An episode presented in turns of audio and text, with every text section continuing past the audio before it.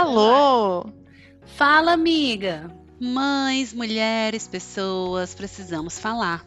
Às vezes, a gente quer falar da maternidade, dos filhos, das belezas, das sombras. E às vezes, queremos falar da vida do dólar, da situação política, da privada entupida, de viagens, das nossas profissões, o que a gente quiser. Às vezes, tudo o que a gente precisa é ir além da maternidade, do rótulo, de nós. Às vezes, a gente precisa estar fora para depois estarmos dentro. E aqui estamos para falar e para ouvir.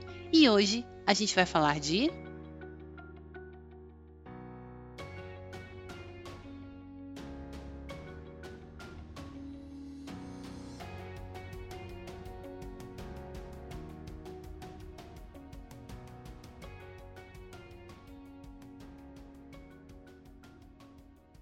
Vamos falar de bruxaria? Bom. Eu sou a Elosa Araújo.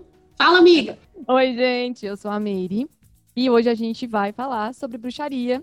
E para isso a gente trouxe uma super convidada, a Thaís Memo. E aí, Thaís, conta pra gente quem é você e o que são, quem são, para onde vão, do que se alimentam as bruxas.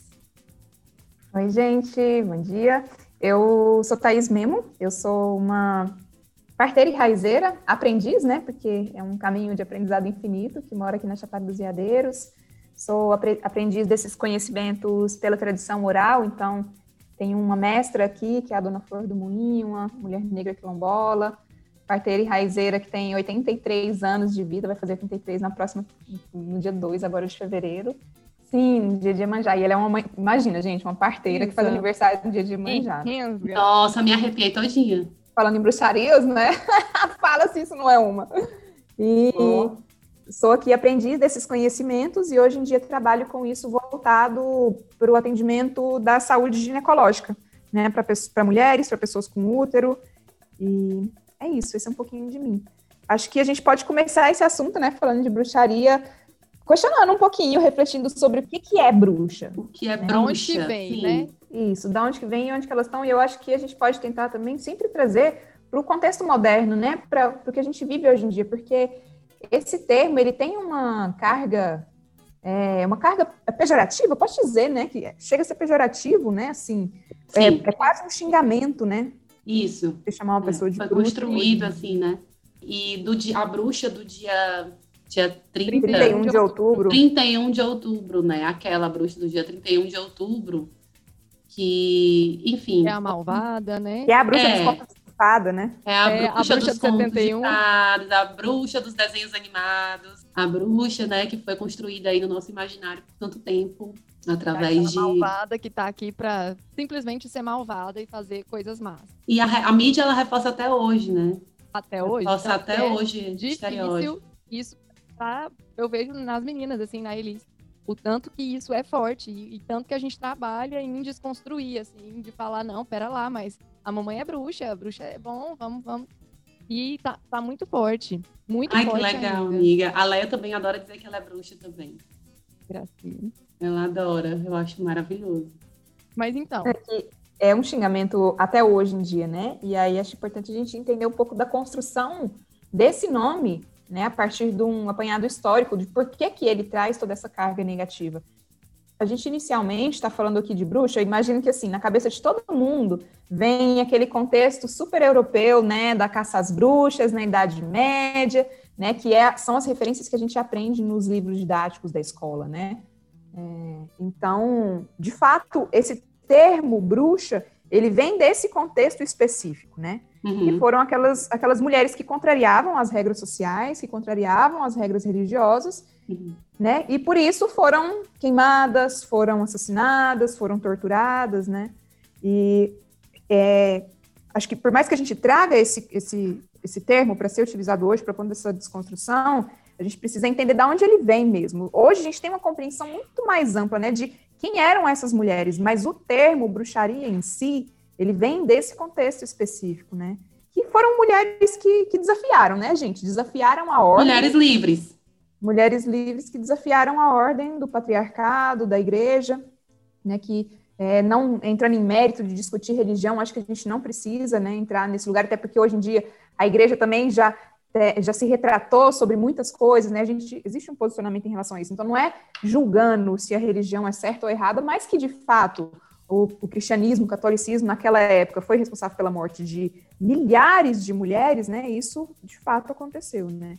E essas mulheres, elas tinham conhecimentos, aí já vou puxar para o meu pezinho aqui, que é dos tratamentos naturais, das ervas, né? Eram mulheres que tinham conhecimentos de ervas, conhecimentos de cura, é, que, que, trabalhavam sempre com esse serviço que era para o coletivo, né? Só que exatamente nesse mesmo contexto, os saberes da cura, da, das medicinas, né? Eles foram apropriados também pelos homens, pela igreja. Então, foi um, um, grande bolo de uma perseguição que aconteceu, que foi uma tomada do poder, né, gente? Claro que o patriarcado ele existe muito antes, existe há milênios, bem antes da famosa caixa às bruxas que aconteceu na Idade Média, né? Mas ali foi, é, acho que a gente pode dizer que foi um grande marco, um massacre coletivo que aconteceu dessas mulheres né, e uma verdadeira tomada, assim, que de fato trouxe uma, uma virada né, nos rumos da história e o uma desapropriação ali do que havia de empoderamento, de autoconhecimento, porque sim, essas mulheres elas trabalhavam para o coletivo, para outras mulheres, mas era a partir do que? Do autoconhecimento. Elas ensinavam, elas passavam o conhecimento delas, mas não era o padrão geral, né? Era o como se conhecer, o como você olhar para dentro, você se entender. E em algum momento esse, esse entendimento foi tomado né, das mulheres e foi tirado da mão dessas mulheres e colocado na mão de homens, na mão de, do patriarcado, enfim, não importa. É, mas, enfim, foi tirado ali da, da gente esse caminho de se autoconhecer. Eu interpreto também como, acho que nem tirado e colocado, mas abafado, né? É. Abafado e reprimido mesmo, oprimido, né? enfim, a, calado, né? Tirando a, a, voz e o poder das mulheres. E tantas histórias, eu fico sempre, sempre pensando assim nessas histórias, né? Que a gente aprendeu a contar, histórias que a gente ouvia e histórias que a gente aprendeu a contar para as crianças, histórias, enfim, contos e tudo que traz é, ensinamentos opressores, exatamente, assim, tirando essas liberdades da mulher e passando, por exemplo, a imagem de que a mulher ela tem que seguir uma cartilha, que esse caminho aqui não pode, sabe? E aí eu acho legal a gente falar sobre isso, é, porque dentro desse contexto, gente, a gente já sabe que, por exemplo, nós três que estamos aqui conversando, nós com certeza seríamos queimadas, né? Com certeza. E aí já até as pessoas que estão ouvindo, né? É, se você é uma pessoa que minimamente tem poder sobre o seu corpo, se você goza, se você estuda o seu corpo, se você se atreve a trabalhar, a sair de casa, a usar roupa curta, se você conhece minimamente de plantas medicinais, se você desafia de qualquer, em qualquer instância da sua vida a ordem vigente, você é uma bruxa. Você, você é uma bruxa. bruxa. Seja bem-vinda. Bem de longe trago verdades aqui, jogando para você. É, acho que, que estamos juntas. E de onde que vem? Isso nasceu com você? Você é o alecrim dourado? Não, coração. Isso vem de muito antes. Isso tá em você, você só tá resgatando algo que tá aí, que vem lá dessa ancestralidade, que as cinzas dessa ancestralidade que foram queimadas na fogueira, né? Sim. Sim. Até acho que a gente pode até expandir um pouco mais, né? Quando a gente entende que essas são as características de uma bruxa, de que é desafiar a ordem vigente, é fazer as coisas por si mesma, se empoderar, manifestar a sua potência no mundo, né? A gente pode levar, só que claro que fora desse contexto, né, da idade média europeia, a gente entende que as bruxas, dentro dessa característica de mulheres que faziam as coisas, né, que desafiavam o poder, elas existiram em todas as culturas ao redor do mundo, né? E aí não não necessariamente essa ancestralidade, então, ela vai vir desse contexto eurocentralizado, né? Que eu, eu é, acho que para a gente também não ir muito nessa referência, nesse lugar, porque existe, a gente tem raízes de diferentes lugares, né? Especialmente quando a gente fala do Brasil, que tem essa miscigenação tão incrível, né? Que vieram pessoas de todas as partes do mundo e é, pessoas escravizadas de diferentes lugares. Então a gente tem uma raiz ancestral que ela vem de diferentes lugares, né? Isso, Isso não significa que você não, que essas seus ancestrais não tiveram experiências semelhantes ao que a gente considera ou ao que era considerado como bruxaria. Uhum. Isso, é, na minha casa, é, a bruxaria, ela se deu, assim, hoje em dia que eu interpreto dessa forma, né? Como as bruxarias, assim, bruxaria popular, né? De conhecimento popular. No benzer as crianças, né? Esses termos sempre estiveram presentes, assim. De ter sempre uma ruda na casa, de procurar uma benzadeira para tirar os quebrantos das crianças, né? Isso está presente, está presente lá, lá, na minha família, assim, né? Muito forte, é muito sério isso, entendeu? Sim, eu acho que também depois, né, dessa dessa caixa, as caça as bruxas foi tão tão forte, tão marcante, para sobreviver, né? A gente, a gente, as mulheres, a gente precisou arrumar uma forma de que isso é, sobrevivesse através das gerações, que isso fosse passado, sem que as mulheres morressem. Talvez um desses, um dos caminhos foi é, mudar, né, o nome, mudar o direcionamento, mudar como aquilo era enxergado, era visto. E aí acho que a gente é, entra, né, de sair desse desse universo ocidental ali e a gente entender que é, bruxarias são pequenas coisas, podem ser pequena, pequenas coisas do cotidiano, né? Por isso a gente volta isso. no que a gente falou no início, de que, pô, se você tem um pouco de conhecimento de erva, se você procura se alimentar melhor, você, enfim, conhece seu corpo tá atrás, você é uma bruxa. Apesar de que isso hoje em dia já não tem nome de bruxaria, mas é uma forma através da qual é, esses conhecimentos ancestrais sobreviveram e chegaram até a gente, e a gente tem a oportunidade de replicar e ressignificar, né? O mais importante é ressignificar e se reconectar. E esse reconectar uh, não significa que a gente vai voltar lá, morar no meio da, da, da, enfim, no meio da floresta. Tudo bem se a gente quiser morar, mas não é o, o não é o contexto da maioria das pessoas, principalmente né, de quem está ouvindo a gente. Então é a gente é, trazer, é trazer essa resiliência do que, do que sobreviveu é, e ressignificar isso para o nosso contexto atual. Né? Eu acho que para a gente, é, acho que tem duas, duas coisas que a gente precisa considerar quando a gente fala nesses conhecimentos que, permane que permanecem vivos até hoje. Uma delas é a gente reconhecer os povos que foram os responsáveis pela, pela manutenção desse conhecimento. Né? E aí, gente, a gente fazendo todo um apanhado e um registro histórico também de como que foi esse processo, né? Quando rolou a deturpação de todo esse conhecimento, quando essas mulheres foram perseguidas, quando essas mulheres foram caçadas, por dois motivos esse conhecimento continuou sobrevivendo, gente. Um, porque historicamente as mulheres entre si guardam segredos, né? Então, até estava conversando ontem com uma psicóloga, Sim. a Franciele, que tem um trabalho muito maravilhoso do IACI Mulher, e ela trazendo, fazendo um apanhado histórico de como, em momentos de grande crise, as mulheres é, conseguiram se livrar de problemas muito grandes, tipo, ela trouxe que na, na Segunda Guerra Mundial, as judias que estavam no campo de concentração, as mulheres no campo de concentração começaram a encontrar estratégias para se proteger dos nazistas pela menstruação. Então, para elas não serem estupradas, elas dividiam os absorventes de pano, os paninhos, né, o absorvente de pano, como se fosse, né, não, os pan, pano, trapo, que elas colocavam no meio da perna, que é o que tinha, e elas perceberam que elas conseguiam evitar de serem estupradas se elas fingissem que estavam menstruadas. Então, elas compartilhavam o paninho sujo de sangue umas entre as outras. Então, vocês conseguem perceber Meu que Deus. ali um pacto, um Sim. pacto entre essas mulheres para autoproteção delas. Sim. Então, muito. Um pacto que... que rola até hoje, né? um pacto que rola até hoje. Então, historicamente, mulheres fazem pactos entre si para prote autoproteção delas mesmas, né? E então, muitas vezes são pactos saber... não verbais, né? Isso. Isso.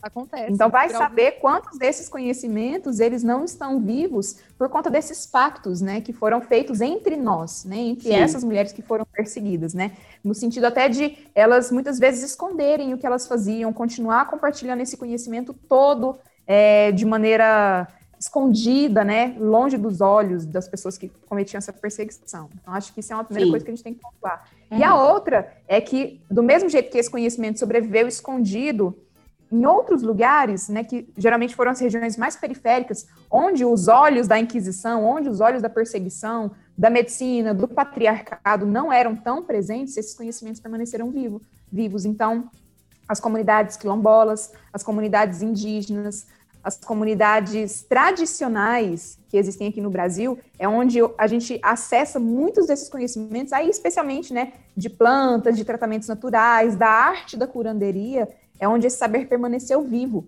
por conta da dificuldade do acesso, né, da, dos olhos do patriarcado, que muitas vezes se manifesta através da mão da medicina convencional, inclusive, né?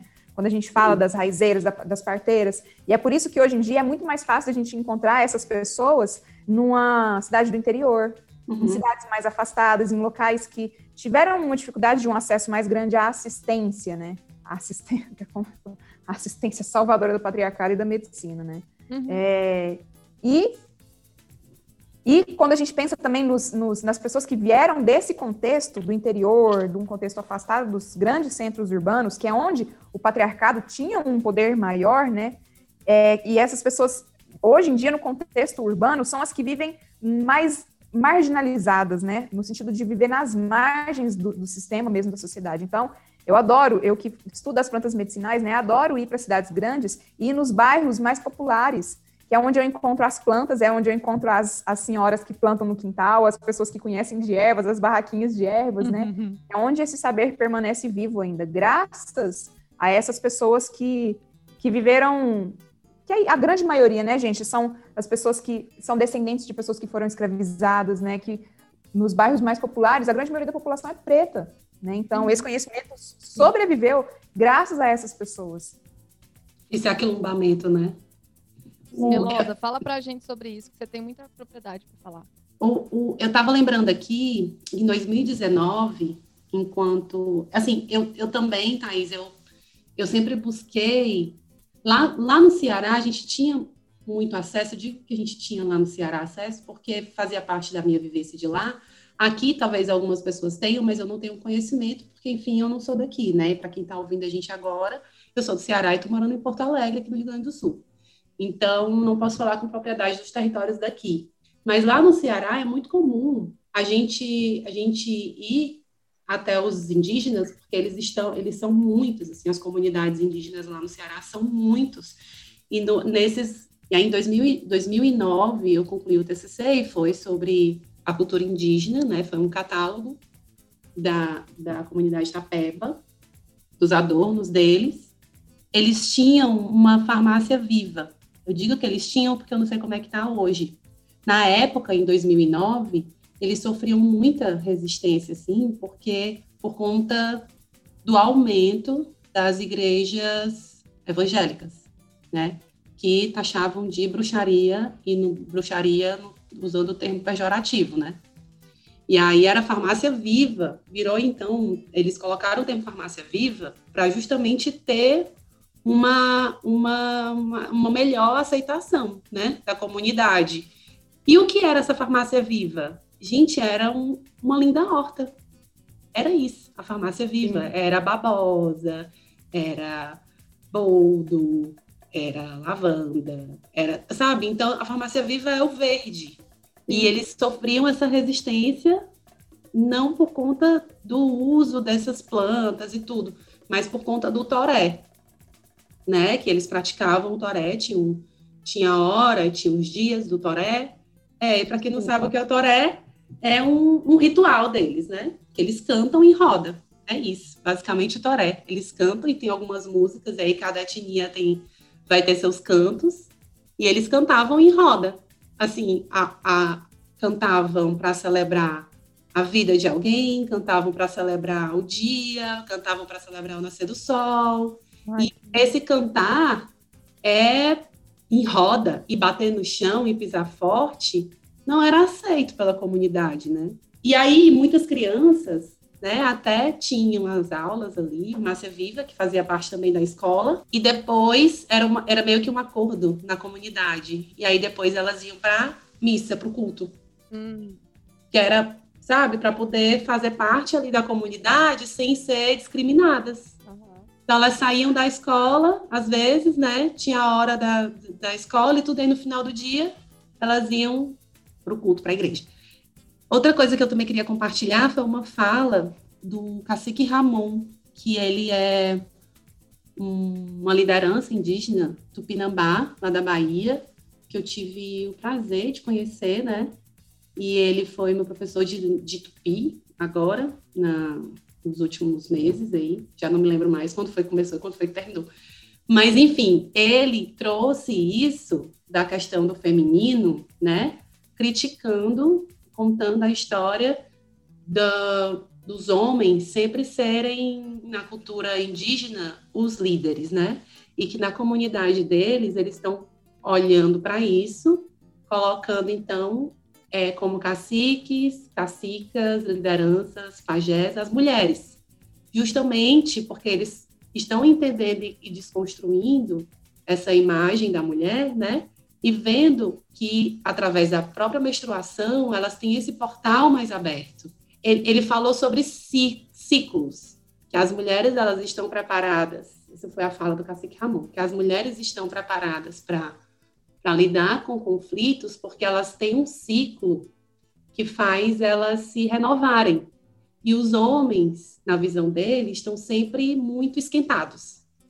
As mulheres não, as mulheres colocam o sangue para fora e aí renova aquele ciclo. Eu amo essa história, quando você conta ela, eu fico toda arrepiada. Eu acho de uma sensibilidade muito grande, assim, sabe? E é, se a gente olha, né, a gente pode pensar, não sei se faz muito sentido, mas se a gente pensar no contexto atual, nesse contexto pandêmico que a gente está vivendo, a gente tem dados de que a, os países que tiveram o melhor enfrentamento da, da Covid foram, são países que são liderados por mulheres. Então, não só né, da Covid, estou falando disso porque é o contexto atual, mas se a gente olhar, né, são pou, pouquíssimos países que têm liderança feminina, e se a gente olhar como será que é, né? Como será que é a organização, a estrutura desses países, como que, como que isso se dá? Então, é a gente olhar para essa liderança feminina, para essa condução, né? Como será que, que isso está acontecendo? É, e outra coisa também que eu queria colocar, tá, que a Thaís mesmo falou da, dessas resistências, né, que por muito tempo a gente nem não tem nem ideia, né, das variações que foram assim, das formas e de toda essa criatividade mesmo que as mulheres tiveram em torno, né, durante toda a história para permanecer viva e tornar até aqui, chegar até aqui na gente, as bruxarias, né? É, eu penso muito nas crianças, sabe?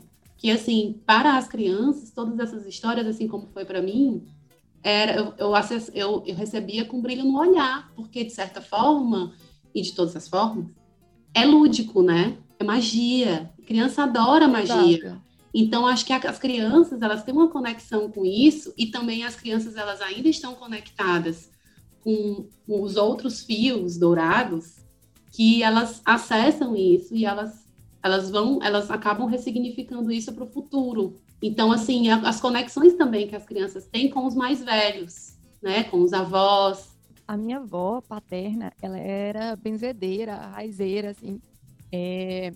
e eu lembro nossa isso que você falou da infância fez muito sentido porque eu lembro que eu tinha muito orgulho da minha avó. E, e, assim, ó, uma das coisas eu sonhava de ir para lá, que a gente ia todo final de ano, às vezes meio do ano. E uma das coisas que eu sonhava, assim, que me dava, sabe? Aí eu preciso ir pra minha avó, era para sentar na beira do fogão a lenha. Aí ela fazia, né?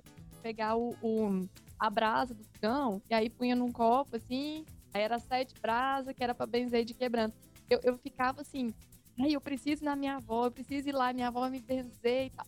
Tinha muito esse encantamento, na verdade não tinha, ainda tem, né? Esse encantamento, mas na minha cabeça era muito com essa coisa do lúdico, da, da magia. E essa sua fala, assim, me deu uma explosão de cabeça, porque, de fato, é, enquanto criança, a gente faz essa associação com a magia, com o lúdico, e isso é lindo da gente estimular, né, na, nas nossas crias, assim, através da gente.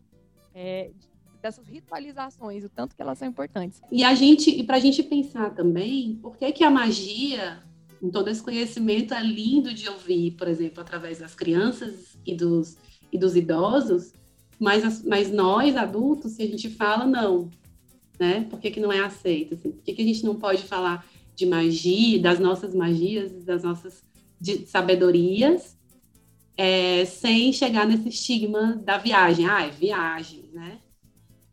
Então, que... eu estava pensando aqui, né? Achei muito interessante você trazer isso das crianças e dos idosos, que, gente, são os dois extremos da vida, que eu sinto que são os dois que estão mais isentos à lavagem cerebral. Que a gente vai vivendo, né? Que eu sinto que tem muito a ver com a ausência Sim. do julgamento. Então, as crianças, como elas são recém-chegadas nesse mundo, elas ainda não têm tanto os filtros sociais, os filtros machistas, os filtros racistas que normalmente nós temos, né? E o idoso, ele já tem tantos filtros, ele já chegou no momento da vida que ele já tá, tipo, jogando ligando foda-se para os filtros, né? E aí ele começa a, a refletir sobre diferentes coisas. Então eu acho que tem muito a ver com essa ausência do julgamento, que eu, é uma coisa que eu percebo muito assim entre. Claro que não, não dá para generalizar, né? Mas tem muitas pessoas mais velhas que elas. Ai, deixa, elas já conseguem se, se libertar dos julgamentos porque já viu tanta coisa, já passou por tanta experiência na vida, sabe? Que assim, já não importa mais, né? E então acho interessante a gente pensar o quanto a carga pejorativa que a gente tem sobre a magia, sobre a bruxaria, sobre o que é essa liberdade, vem dos nossos filtros sociais, né? Que nós vivemos numa sociedade machista, patriarcal, racista, misógina, né? E a partir de tudo isso, a gente vai construindo o nosso filtro de maneira que muitas mulheres não consigam perceber a bruxaria que existem nelas apenas por elas estarem vivas. A bruxaria não tem a ver com você fazer um ritual específico, com você usar uma roupa, com você fazer qualquer coisa. Não, gente. Ela, se você está aí vivendo, se você está trabalhando, se você está manifestando a sua potência, isso é pode ser uma forma de você estar tá vivendo essa bruxaria, né? Nossa, eu, eu amo essa fala. quando a gente está manifestando a criatividade, quando a gente está usando o nosso útero para dar vida a ideias, a projetos, a aquilo que já está na gente, a gente está manifestando a nossa bruxaria, né? A gente está manifestando é, o nosso poder, porque é, agora, pensando na minha definição, assim, de bruxaria, seria a manifestação do, da minha potência, né? Do meu poder pessoal e que está dentro de mim, né? E talvez esse, essa coisa de atrelar a, a bruxaria ao feminino, eu vejo muito com relação a essa capacidade da criação do útero, do ventre que a gente tem, que é o dar a vida. Então, enfim, não sei se faz muito sentido aí, mas para mim é isso que, que, veio assim com esse com esse papo. Eu senti, eu, eu para mim veio exatamente assim algo muito parecido, mas sobre vida, né? Eu me sinto muito viva assim. É, durante a pandemia eu busquei me conectar com com as questões do com o movimento antirracista, né? Ela, ele veio para mim assim de uma forma muito forte. E aí, estudando e tudo, também me, me, é, me permiti é, dizer sobre tudo que acredito, né? E entra muito nessa na, nas bruxarias, sabe? Que eu aprendi, por exemplo, lá em casa tinha um terreiro que era escondido. A gente não podia dizer que tinha, sabe? Então eu cresci lidando com esses assuntos meio que escondendo, não podia dizer. Eu, tinha que primeiro criar uma intimidade com a pessoa para dizer para ela o que, que eu gostava, o que, que eu acreditava. Que, na verdade, eu não queria tomar aquele remédio. Quando a pessoa me indica, ah, toma, toma aqui um Tilenol que resolve. Eu, hum, obrigada e tal, mas aí por trás eu ia fazer um chá de alecrim, por exemplo, sabe? Eu não tinha liberdade, não me sentia à vontade para dizer para aquela pessoa que, olha, e que eu prefiro não, porque eu, sabe? Então, assim, esses desconfortos, eu me libertei, né? Me libertei e hoje em dia Sim. eu falo mais naturalmente. E muito disso, de me conectar com a minha ancestralidade, me sentir livre. Então, a bruxaria para mim hoje, ela está sendo muito, está sendo vida, sabe? Me sentir viva, me sentir liberta. Ai, que lindo. Que lindo isso. Amiga. É, que é tudo que, que foi, que justamente nos foi privado quando as bruxas foram queimadas, né? A vida. Nossa, pá, tchau, acabou o episódio. Pausa pra gente ali chorar em posição fetal e a gente já volta. Sim. Mas é muito isso. E aí você falando, amiga, eu pensei que como esses saberes foram, de novo, né, reprimidos e como a gente teve, uh, como eles né, tiveram a resiliência de chegar até aqui. Minha mãe, em algum momento, eu lembro dela, dela criar um outro nome que ela fazia, que era de, de ler as cartas, né, do tarot, que é tarot, ela criou um outro nome, tá? Eu não vou falar porque, né, é pessoal dela, mas ela criou um outro nome, mas que era não era mal visto, né? Não era atrelado a nada, né? A, a, ao que já tinha ali. E aí eu vejo, poxa, que ela também estava de certa forma fugindo desse desse patriarcado ali, buscando sobreviver, buscando trazer esse conhecimento de alguma forma, né?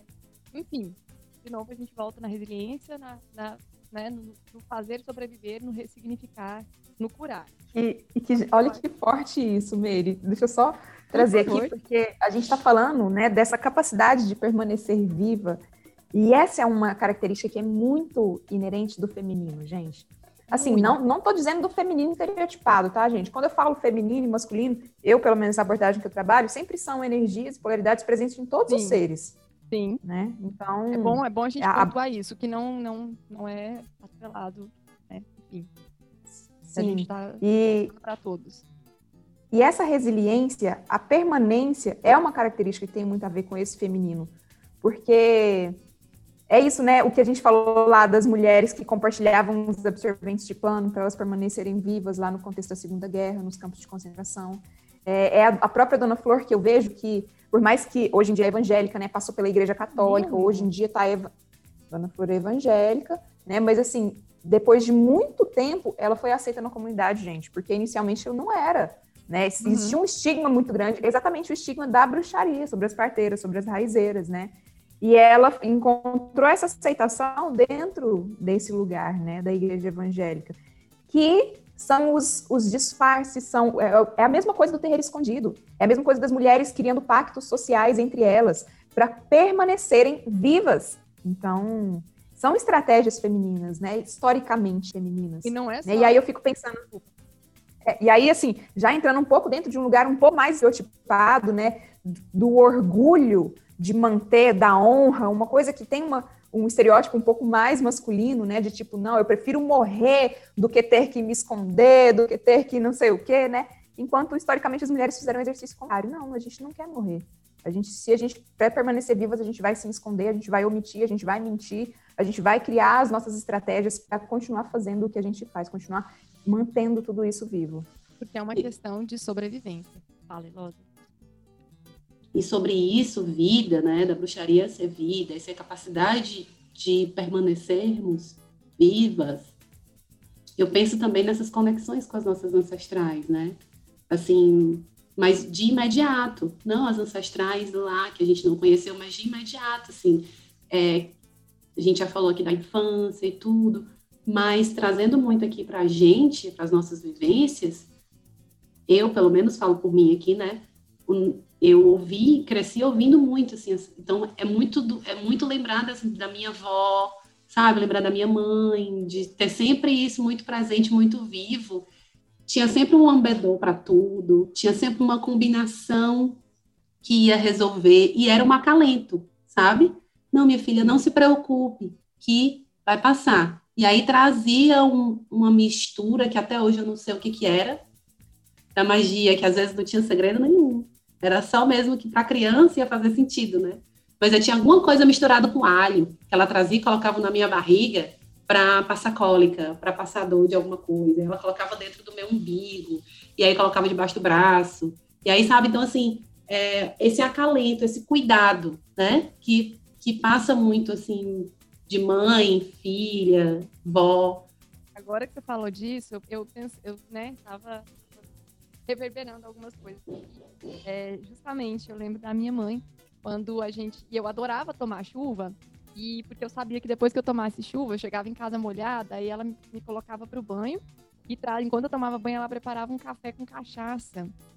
Olha, olha, né, o spoiler da criança, mas tá bom. É, preparava um café com cachaça, com sei lá o quê.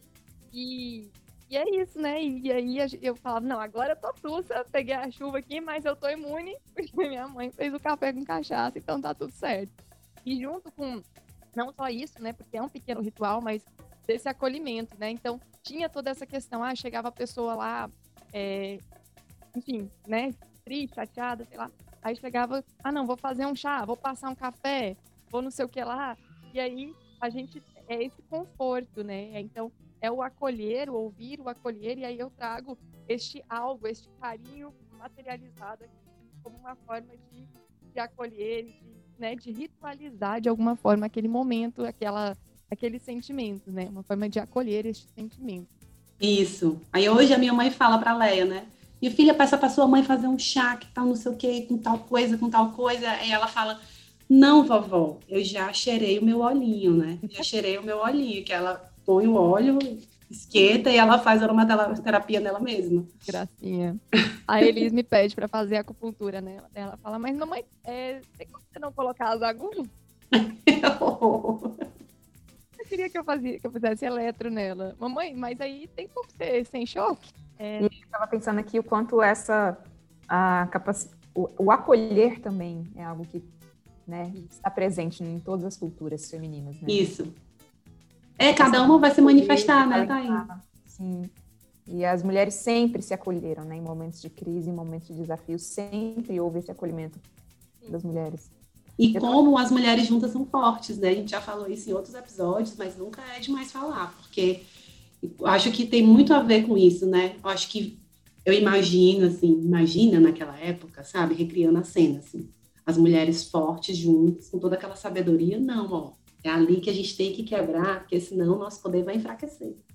Sim, sim. sim. Eu estava pensando aqui um pouquinho, enquanto vocês falavam, eu estava dando uma viajada aqui, uma coisa que acabou de fazer sentido aqui para mim, né? Que tem a ver com, mais uma vez, os julgamentos que a gente faz e sobre essas estratégias de sobrevivência que foram, que por muito tempo levaram a gente a se adequar a situações, né? Que não eram 100% favoráveis, né? Mas, assim, que de fato houve, a gente precisou se adequar ao machismo, a gente precisou se adequar ao patriarcado, né? E, e, algumas pessoas precisaram se adequar ao racismo para permanecerem vivos, né? E e o como também essa é uma cultura que vem sendo compartilhada a partir da opressão, né? Então, quando a mãe fala fecha a perna, não pode usar roupa curta. Então, eu sinto que talvez a gente seja a primeira geração que está começando a experimentar, viver essa liberdade sem precisar sustentar essa máscara, né?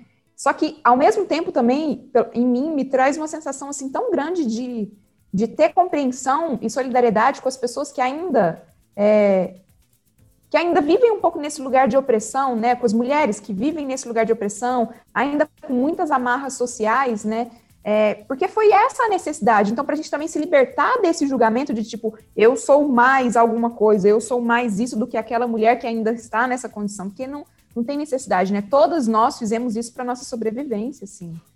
Isso é muito forte. E aí eu olhar para essas mulheres, e é difícil, eu falo, eu falo, mas eu falo para mim me escutar porque eu julgo muito. É, principalmente, né, a, enquanto mãe, eu julgo muito a minha mãe, enfim. Mas é de eu olhar para essas mulheres que têm essas amarras, que tiveram, e pelo que elas passaram, pelo que elas se, de alguma forma, se submeteram ali. Mas de que elas não fizeram no errado nem certo, mas que elas fizeram o que elas podiam fazer. E que se hoje eu posso fazer diferente, é em honra a essas mulheres. É porque essas mulheres é fizeram desta forma. E assim, é, é, é, é eu olhar, então, com honra, e é como se eu pedisse licença. Muito obrigada por você, eu agradeço por você ter feito assim, você fez o seu melhor. Agora eu vou fazer um pouquinho diferente. E não, ah, você fez tudo errado, ó, por isso que tá essa merda. Agora eu vou te mostrar como é que faz. Porque muitas vezes a gente age assim, inconscientemente a gente age assim. E ok, mas é a gente, é um exercício de formiguinha, que é a gente aos pouquinhos se colocar no a gente vai fazer a mesma coisa, mas é a forma com que se faz. Que é de colocar, olha, eu sinto muito, eu sei que você fez o seu melhor, e tá tudo bem. Agora, através disso, eu faço um pouquinho diferente. E o meu sucesso é também o seu sucesso. E é assim que a gente é, cura o que veio antes, né? Isso. E não tem como a gente caminhar para frente se a gente não honrar quem está atrás. Exatamente. Veio abrindo as portas, né? É o conceito de Sankofa, né? o pássaro africano que tem um olho para frente e um olho para trás. Você precisa honrar a sua história para poder você seguir seu futuro. E estava é, pensando também que a gente também não precisa continuar esses conceitos que são, né, os, os conceitos, assim, a imagem da, da, da bruxa e da, da, bruxaria é muito polarizado. Ou eu amo, ou eu amo, ou eu sou bruxa, ou eu odeio e não quero nada com isso. A gente tem que precisar desmistificar esses conceitos polarizados, entendeu? E a gente perceber que tá que faz parte da história e é como, como a Meire, como o Thaís falou, é, sair desse lugar do julgamento e perceber que, enfim, e eu queria perguntar para vocês se vocês acreditam que toda mulher é um pouco bruxa. E existe esse, essa história de pouco bruxa ou muito bruxa? Ah, e essa é uma pergunta bem complicada, assim, porque eu acho que nem toda mulher vai se considerar bruxa, claro, né? Nem toda. Às vezes ela vai sim reconhecer que existem algumas coisas na rotina, no hábito, que são, que tem a ver mais com coisas que os nossos olhos não conseguem ver, né? Mas nem sempre por conta de toda essa carga histórica que o nome tem, acho que ela vai se considerar bruxa. No meu ponto de vista, gente, a bruxaria é algo inerente ao feminino, assim. Não tem como a mulher continuar viva, existindo, se ela não for minimamente, se ela minimamente não dominar esse balacobaco aqui todo que rola, né? Uhum. Nós convenhamos, né? Permanecer vivo nessa sociedade é um desafio, né? Uma sociedade é. misógina e machista como a nossa, né? E aí, se a gente traz aquilo que você falou, de que todos os seres são femininos e masculinos também, né? Tem esse. Então a gente consegue levar isso também para não só para não só para a gente, mas para para pessoas trans, para os homens, enfim, porque essa conexão muitas vezes a gente fala dessa bruxaria, a gente associa muito ela com a intuição, com o intuitivo também, e talvez seja de fato um combinado disso, né, dessa, dessa intuição, e eu vejo muito que é a manipulação de energia, seja essa energia intuitiva, emocional, é, ou mesmo da física, né, de algo que está acontecendo fisicamente no meu corpo, isso pode ir uh, além, né, enfim, além do gênero. Então, eu penso também que é, eu, concordo ali com a Thaís. Não sei se todo mundo vai se reconhecer bruxa e tá tudo bem, porque cada um vai ter um conceito de bruxaria e ok, mas provavelmente, né? É, a dona Flor, ela. Vida a gente vai passar por esse, por esse lugar, né? Às vezes, às vezes a gente tá naquele desterro onde parece que nada mais tem solução, às vezes a gente apela, né? Apela assim, entre aspas, a gente vai pela fé, ou fala, não, agora é só, só fé mesmo. Então, eu acho que em algum momento a gente todos vamos passar por este lugar. Pode falar. É, não, eu fico pensando aqui, né, na Dona Flor, por exemplo, que é uma pessoa que ainda carrega esse estigma da bruxaria, que ainda vê a bruxa como algo pejorativo, né, uhum. né, porque está inserida num contexto religioso muito específico. Mas aquela mulher faz uma oração, uma oração evangélica, ela canta, entoa os cantos, ela faz uma oração assim que Gente, não tem, não tem pessoa que não se sensibilize. É super comum quando a gente está nas rodas, ela faz a oração, termina a oração, tá todo mundo chorando. Isso para mim é uma bruxaria. né? Por mais que ela não considere, aí é claro que entra, né, dentro do, da gente respeitar o que cada uma pensa sobre si, mas, né, na minha compreensão, isso é um tipo de, de manipulação do amor, das energias e tudo é. mais, né? Eu vejo muito essa pergunta, assim. Eu vejo muito, na verdade, essa afirmação. Toda mulher é um pouco bruxa. Toda mulher tem um pouco de guarda um pouco de bruxaria. Toda mulher então, por isso que eu fiz essa pergunta, né? Por ver essa afirmação, assim.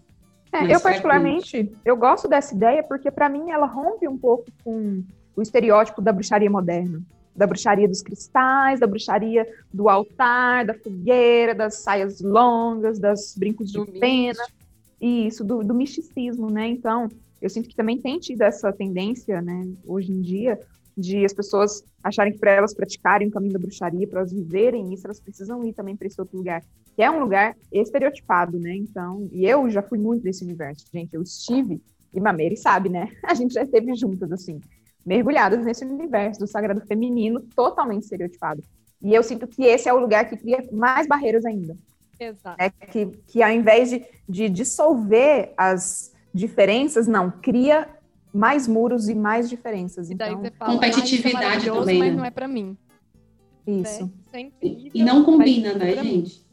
Acho que não combina, assim, a, a, competitividade não combina mais com a história e o histórico da mulher. Sabe? São lugares que muitas vezes trazem muitas regras, né? De, ah, não, você tem que se alimentar assim, você tem que todos os dias fazer yoga, blá, blá, blá você tem que usar saia, você tem que não sei o que, você tem que.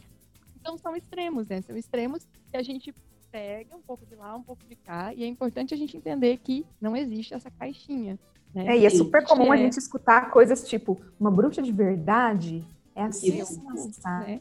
uma bruxa faz tal coisa, uma mulher sagrada, tipo, ah, assim, e o que, o que é uma mulher todas sagrada? As mulheres né? são sagradas, não é? é, é primeira e todas as mulheres são sagradas. Todos é os seres vida, são né? sagrados Isso. em algum momento. Todos os seres nascem sagrados e são sagrados. Toda a vida ela é sagrada. Né? Isso. E aí, o nosso tempo está acabando. Eu queria propor, ver se faz sentido para vocês, a gente finalizar com uma dica de bruxaria tava pensando nisso. Adoro. É, conectada. Uma bruxaria que talvez, assim, não sei, talvez uma bruxaria bem curiosa, assim, uma coisa mais pessoal de cada uma, assim, eu queria trazer. Posso começar? Pode. Eu queria trazer uma que, gente, eu não sei o que, que acontece, mas funciona. Quando as meninas quando as meninas estão com soluço, mas principalmente quando elas eram bebezinhas, é, eu colocava, e hoje em dia, porque elas já estão maiores, né? Mas eu colocava com mais frequência uma, uma linha vermelha na testa. E aí, antes de ser mãe, minha mãe falava aquilo, eu achava a coisa mais assim, que conversa é essa, menina? Pois funciona, assim, acontece que passa o soluço da criança, entendeu? Ainda dá uma babadinha assim e bota no, no meio da testa. Eu tenho. É, talvez eu fale duas, tá? Mas vamos lá. É, para mim, a casa, assim, a, a, manipulação da energia da casa. Eu gosto muito de, de colocar erva no, no, balde quando eu vou limpar. Então, às vezes, eu ponho. É, eu descobri que a gente super valoriza o sal grosso, que o sal grosso não é tudo isso, né? Enfim. Então, eu não uso só o sal grosso, não uso o sal grosso. Ele é bom, mas ele neutraliza. Eu gosto quando, quando clima tá pesado, quando tem muita doença, ou quando eu tô afim mesmo, eu faço um chá de erva mate e ponho na água da, da limpeza. Gente, nunca ponho a erva mate junto, tá? Porque eu já fiz isso e caguei a casa inteira com chá. Então, assim, coem o chá. Se quiserem fazer, coa o chá. E aí põe na, no balde. Gente, você pode limpar um espaço assim, ó, de dois metros quadrados. Você termina exausta. Quando o lugar tá pesado, já aconteceu assim, deu limpar. Você termina exausta. Aí depois eu venho com outro pano, né, com outro balde, com erva para energizar. E, gente, é incrível. Eu, quando eu faço isso também, né? Não vamos entrar aqui no mérito da magia, vamos deixar a magia acontecer. Mas aí eu venho com, às vezes, com manjericão, com hortelã, com, que, com alecrim, com o que tem em casa ali, com óleo essencial, que é, geralmente é o que tá mais fácil para mim. E aí, até parece que à noite, assim, fica mais, sabe, mais tranquila, mais. Enfim. É, as coisas, né? Parece que, que flui. Outra coisa que eu adoro fazer é soprar canela dia primeiro, que, né, que é para trazer a prosperidade. Ah, e aí eu gosto da canela e às vezes eu faço comidas, né? Algumas comidas que para mim fazem sentido, então já já, já entra né, nesse lugar. E eu aprendi com a Baby, a, da bruxeza, que vai estar com a gente nos próximos. É, que é justamente, aí eu faço ali alguma, eu trago alimentos que, que tem essa pegada da prosperidade, a canela, a abóbora, o grão de bico, o louro, nananã, e aí eu faço um negócio lá, e aí eu faço com a intenção. Gente, é doideira, como o negócio parece que flui assim. Isso de fazer com a intenção, né, também. É, posso compartilhar só mais uma que veio à minha cabeça? Quando eu faço, quando eu faço incenso queima incenso, eu queimo de dentro da casa para fora, para levar a energia toda. É, tem isso, tem o sentido, né? Ó, tem um sentido, é, quando a gente coloca a intenção, né? Gente, nossa, são tantas. Então, eu acho que para mim a bruxaria está muito relacionada com as ervas, né? Que é o, o, meu campo de atuação e de estudo. Então, e, e os banhos que a gente sempre está fazendo aqui em casa, os escalda-pés, né? Que são mexer com erva para mim já é pura bruxaria, porque as plantas medicinais elas trabalham com muitos planos que a gente não consegue entender, né? Não, uhum. não passa pelo nosso racional, assim, os nossos olhos não conseguem enxergar onde elas atuam. Então isso por si só para mim já tem uma carga muito forte. E a gente tem aqui em casa também muito hábito de manipular o fogo. A gente gosta muito de fogo, tanto eu quanto meu marido. Então o tempo inteiro, tempo inteiro não, né? mas sempre que a gente sente necessidade é acende uma vela. Vai fazer tal coisa, acende uma vela. A vela acesa é o nosso ponto de firmeza, assim, aqui em casa. Aqui em casa é fumaça, a gente adora fumaça. A gente também aqui em casa. É um defumar, Ale Ai, é gente. defumador oficial. Foi muito bom Não. falar com Nossa, vocês. bom demais esse episódio. Sim, chegou Sim. assim de um jeito tão surpresa, né? De paraquedas, total. Foi a bruxaria, gente, assim, ó, acendeu e é nóis. Mas essa é a ideia. A ideia é a gente ter uma conversa fluida e gostosa. Eu acho que não poderia ser mais fluida do que isso, né? Do que não programada. Então, Thaís, muito, muito agradecida pela disponibilidade, pelo tempo, por tudo que você somou aqui pra gente, que você trouxe. Muito, muito agradecida. Né? Então, a gente finaliza aqui com é, toda essa bruxaria. Então, bora a gente pegar as vassouras e dar um rolê ou não, né? Melhor não. Só um rolê energético. Vamos ficar em casa, por favor. E é isso, muito agradecida. Thaís, por favor, as suas redes sociais também. Pra gente deixar aqui, pra galera seguir, acompanhar. E é isso. É, eu agradeço muito também pelo convite, gente. Foi uma delícia esse bate-papo. Bora mais vezes, estou super aberta para a gente estar tá aqui fazendo essa troca maravilhosa. É, meu Instagram é Thaís Memo, com TH, Memo, M-A-M-O, tipo Nemo, de Procurando Nemo, só que Memo. Thaís Memo. E tem um canal do YouTube também, Thaís Memo. E é isso, esses são os principais lugares que vocês me encontram. Foi um prazer, Thaís. Eu espero que a gente tenha. Eu espero não, né? A gente precisa dizer que esse é o primeiro episódio desse assunto que a gente já está pensando, a gente já começou gravando, falando que vai ter o segundo episódio. Então, inclusive, fica aqui o convite para quem está nos escutando, se quiser mandar alguma dica, se quiser contar aí curiosidades, se quiser adicionar, mandar perguntas, manda aqui no segundo episódio, a gente responde e a gente comenta. Então, prazer. E do que, que a gente vai falar? Do que a gente quiser. Uhul! Mães, mulheres, pessoas. Precisamos falar. Fala, amiga.